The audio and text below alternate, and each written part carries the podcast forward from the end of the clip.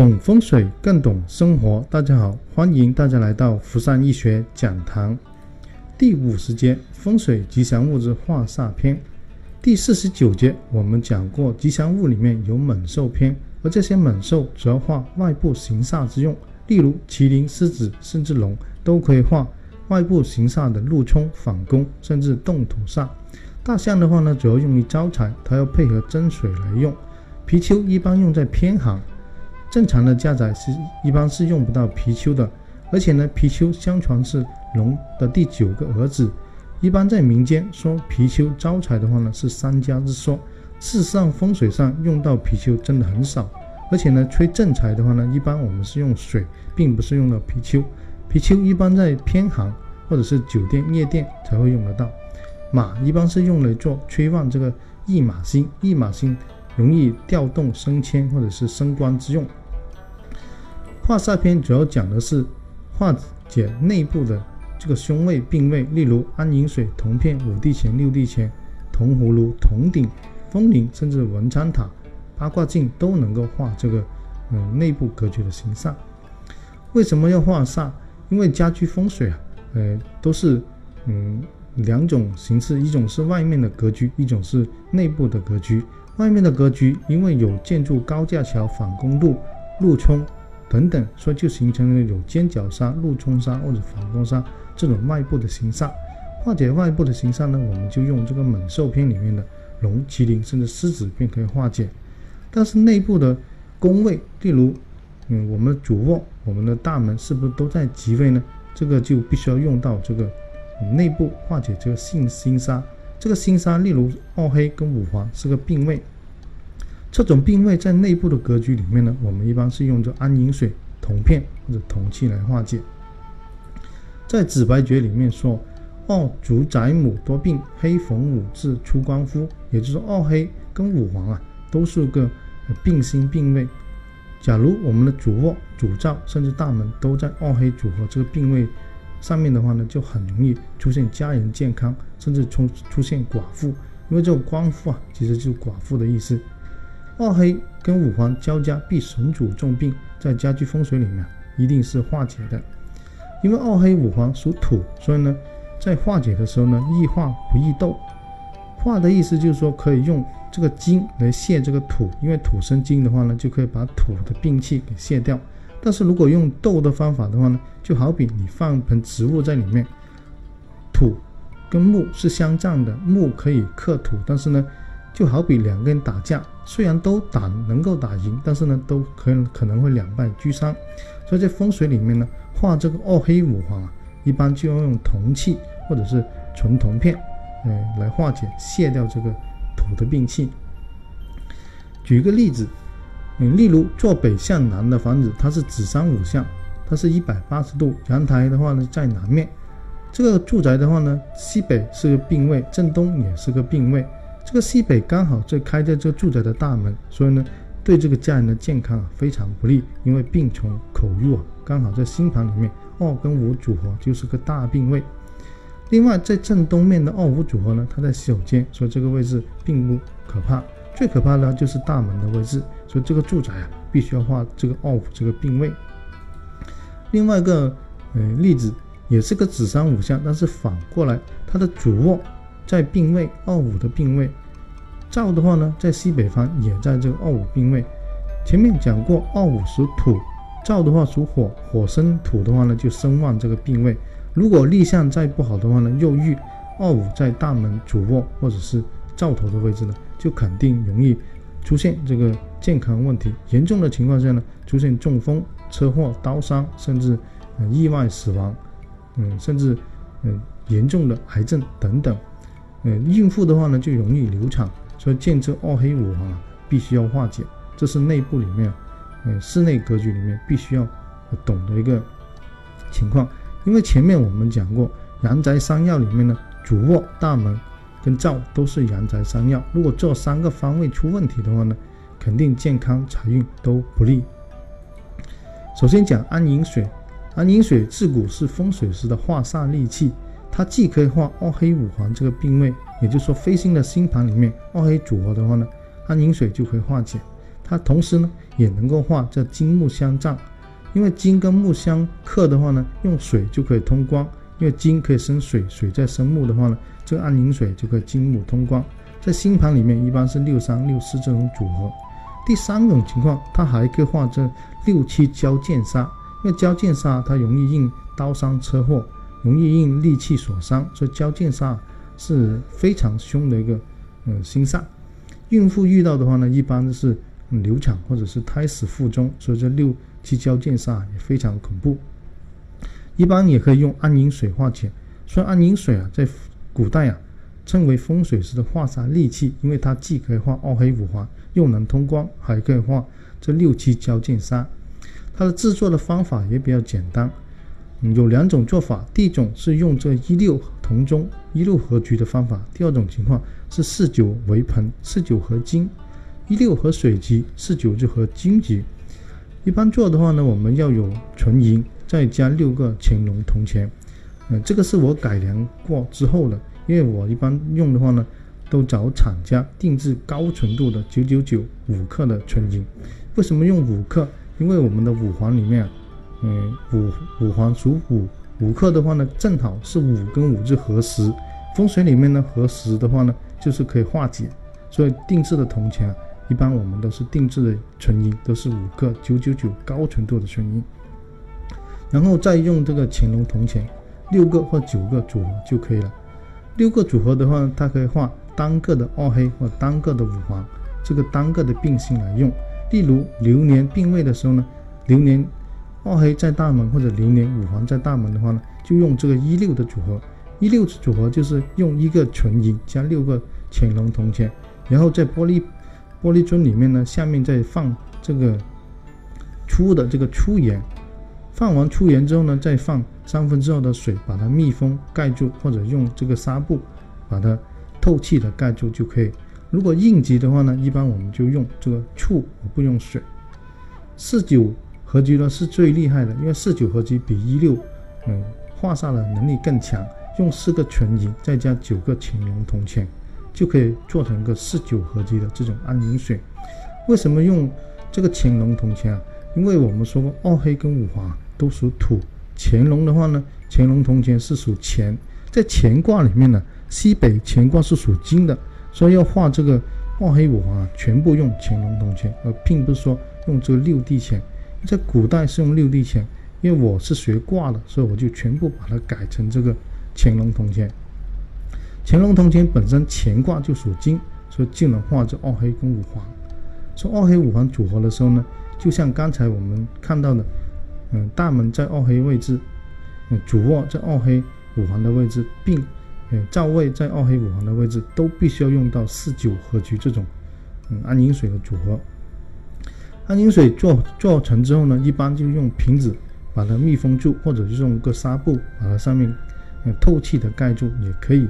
如果是急用的情况下呢，我们就要用到这个醋，而并不是用到嗯水。例如在流年病位的时候，流年五黄在你的主卧的主床的时候呢，就用醋加安宁水，这个水用醋来代替，就可以化这个应急的嗯五黄煞。嗯，另外古代是用这个嗯龙银，再加这古代这个古钱币。这个是我很反对的一个用法，因为古时候啊，这个造钱的工艺，嗯，非常落后，并不像现代。现代的纯银啊，可以做到高纯度的九九九的纯银。古代的话呢，因为只能用这个龙银的银币来做安银水，所以这种情况下呢，以前就是用这个龙银。而且这个古铜铜币啊，我是非常的反对。为什么呢？因为铜币在古代啊，它可以用作陪葬品，或者是。嗯，在安葬的时候呢，也可以撒这个铜片、铜币，所以来路不明这个古铜钱啊，做安宁水是非常的危险的，很容易啊引邪入宅，所以我非常的反对用古铜钱，也非常反对用这个龙银，因为古代工艺并不很完善的时候呢，这个 纯度做不到很高，所以一般我们的安宁水都用这个定制的九九九纯银来做。第二个画二黑五黄可以用这个铜片，铜片的时候呢。如果是灶方遇到二黑五黄这个宫位的话呢，就可以把它贴在这个灶头上面。贴在灶头的话呢，也能画二黑五黄。特别如果是办公室很大区区间的办公室大门，或者是这个重要的这个职位部门呢，遇到这个二黑五黄的时候呢，一定也要用这铜片大面积的铺上去，铺在地面上面，才可以画掉这个二黑五黄。这铜片的话呢，可以用黄铜、紫铜，最好的就是用纯铜。但一般我们会找厂家定制一些高纯度的这个嗯纯铜片，因为在风水里面我们用啊，化沙是非常关键的。所以如果这个铜片的话呢，必须要用高纯度的黄铜，因为它跟锌、跟一些有机金属结合在一起，它的含铜量并不是很高。紫铜的话呢，已经接近纯铜，所以一般我们条件允许的话呢，最好就用。紫铜或者纯铜，条件如果嗯稍微差一点的话呢，可以用黄铜。贴的话也比较简单，直接在灶头上面，根据灶的宽度就可以贴个灶头，上面贴个铜片，贴在墙上面便可。这样子的话呢，就能够化灶方。如果在这个你的厨房的灶，如果在二黑五黄这个病位的话呢，就能够马上化解掉这二黑五黄。如果再加安饮水的话呢，就更会非常的稳妥。第三种情况是五帝钱、六帝钱跟这个八帝钱，这个钱啊，五帝钱、六帝钱跟八帝钱，其实我已经很少用。为什么？因为在古代的时候呢，会常用到。因为古代的住宅啊，其实并不是很宽，特别是平常人的家宅的话呢，住宅一定不是很宽，所以用五帝钱、六帝钱就可以化解，这是有用。但是现代的居住环境改变了，大的住宅的话呢，甚至都用已经用铜的铜门来。做这个化二黑五黄之用，所以在现代里面呢，基本上我已经很少用到这个五帝钱、六帝钱，甚至八帝钱。但是有一种情况下可以用，也就是说它可以合局，合十局的话是可以用。例如五黄在这个位置的话呢，放五个就放五帝钱，因为五五可以合十。如果四六也能合十，或者二八合十的话呢，也能够化解。特别是五黄和二黑，因为五黄的话呢。也是个病位，二黑也是个病位。二黑的时候呢，我们就挂八个，就个挂一个八地钱。如果遇五黄的话呢，就挂个五地钱，这样五五合十，二八合十呢，也能够化解。呃，很多有经验的装修师傅啊，会在这个门头下面埋这个五地钱。埋五地钱的原因就是它可以，嗯，化这个病位。但是因为我们现在工艺比较，嗯，理想，所以一般我们就埋这个铜片，在。住宅里面至少要买个二十到乘二十或者三十乘三十左右的这种纯铜片，在装修的时候就埋在地下面，这样子就可以直接化掉这个二黑五黄的病位。所以这个五帝钱、六帝钱啊，但已经很少用，因为我们的住宅已经发生很大的改变，而且呢，五帝钱、跟六帝钱、八帝钱化沙的力量实在太小，所以很少去用到。第四种可以用的是。铜葫芦、铜鼎，甚至铜风铃。葫芦的话，在道家里面，它是个丹药；鼎的话呢，在古代有九鼎之说。九鼎的话呢，它可以有威望，甚至有名声，甚至权力之用。所以，如果西北方放鼎的话呢，这个住宅里面，这家宅的男人啊，一定很有魄力。嗯，铜的话呢，铜风铃也能够化这个二黑五黄煞。二黑五黄煞，因为受这个风在吹动的时候，经常会，嗯，这铜铃会响。这个响声呢，就可以画二黑五黄。所以在画二黑五黄的时候呢，不单可以用安饮水、用铜片，也可以用铜葫芦、铜鼎，甚至是铜风铃，只要是铜器就能化成二黑五黄的病位。第五种可以用这个铜的文昌塔。铜的文昌塔一般很少用在画二黑五黄，但是它只要是铜的话呢，都能够画。嗯，主要是用催文昌之用。催文昌的话呢，第一它能够。在一六组合的位置，一六和水的位置呢，这个铜啊，可以可以金生水，能够催旺这个文昌位。如果是在二黑或者五黄这种病位的话呢，这铜器啊就能化这个病位。如果一四组合的这种文昌位的话呢，一般我们用文竹来催这个文昌位。第六种化煞的是个八卦镜，因为住宅里面啊经常会遇到，可能是门头对门头，或者是门外面遇这个。巷子的路冲，这种情况下，我们就会用这这个八卦镜来化煞。八卦镜有三种，第一种是凹镜，第二种是凸镜，第三种是平镜。凹镜的话呢，一般是用来收煞的。例如对面可能是有水，但是我的门口可能见不到这个水的情况下呢，我就可以用个凹镜把这个水啊收到我这个嗯大门口来用。特别是收到在财星方面来用的话呢，就可以有催财之用。这种情况下才会用到这个凹镜，凹镜是收煞来用的。凸镜跟平镜呢，一般就是嗯化煞，也就反攻。例如一个呃冲角对冲冲着你，或者是这个路冲冲着你的话呢，你可以放个凹镜，放个凸镜，跟放个平镜，因为凸镜能够反射出去，这种情况下呢，就能化掉这个呃外部的形煞，或者是呃这个路冲路煞都能化解。所以这一节我们就简单做个总结，化解外部形煞可用麒麟、狮子等等。化解内部的心煞，也就是心位的组合，病位、胸位不利的时候呢，就可以用这暗阴水铜片或者铜器，主要是用这个铜来化土，因为土煞，二黑跟五黄组合就是个土煞，非常反对用这古铜钱跟这个龙银，因为这两种啊，其实处理不好的话呢，就很容易招这个邪灵入宅。这种邪灵入宅的话呢，嗯，就不是风水上能解决，必要用宗教的方法来处理。所以这节呢，我们就分享到这里。你更多内容可以关注我的微信公众号。谢谢大家。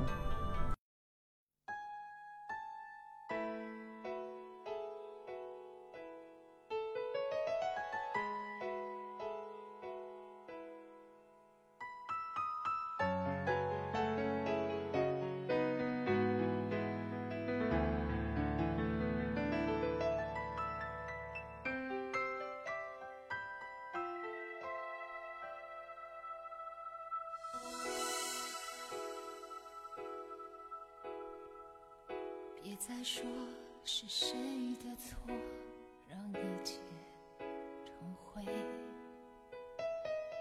除非放下心中的负累，一切难以挽回。你总爱让往事跟随，怕过去白费。你总以为要体会人生。就要多爱几回，比起让你在我怀中枯萎，宁愿你犯错后悔，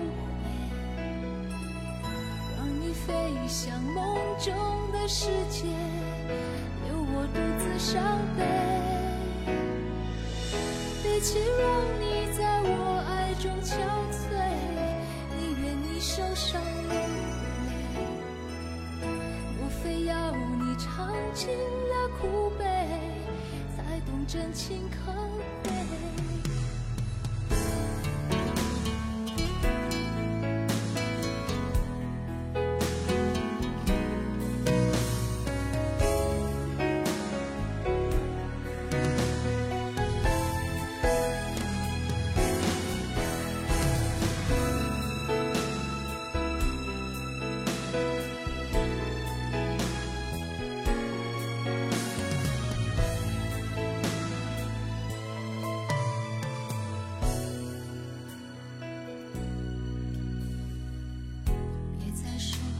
谁的错让一切成灰？除非放下心中的负累一切难以挽回。你总爱让往事跟随怕过去白费。你总以为要体会人爱几回。比起让你在我怀中枯萎，宁愿你犯错后悔，让你飞向梦中的世界，留我独自伤悲。与其让你在我爱中憔悴，宁愿你受。伤流泪非要你尝尽